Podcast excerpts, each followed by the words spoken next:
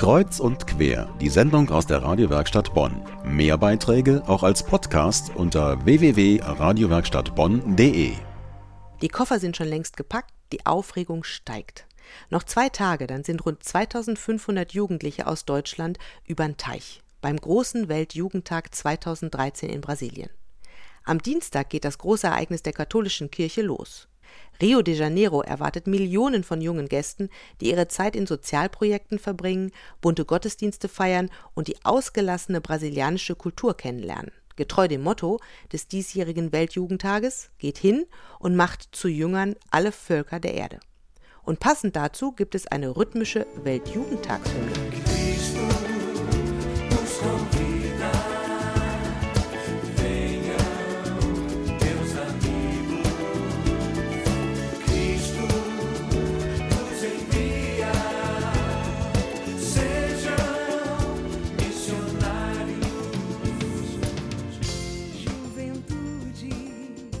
Morgenrot der Hoffnung.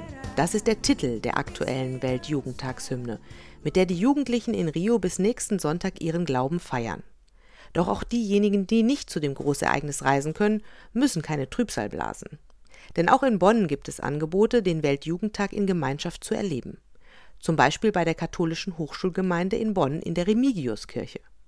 Dort wird nächstes Wochenende der Weltjugendtag nach Bonn geholt, mit Live-Übertragungen und viel brasilianischem Flair, so Hochschulpfarrer Gerold Jäger. Die meisten Studierenden konnten gar nicht mitfahren, weil sie jetzt noch Prüfungen haben und der Weltjugendtag in Rio jetzt sehr früh im Juli schon stattfindet.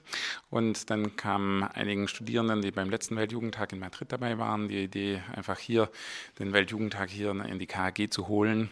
Und zwar, indem er ein brasilianisches Wochenende zusammen erlebt mit äh, leckerem Essen und Zeiten des Gebetes zusammen und dann eben die Live-Übertragungen von den Highlights aus Rio mitzuerleben auf Großbildleinwand in, im Saal der KG.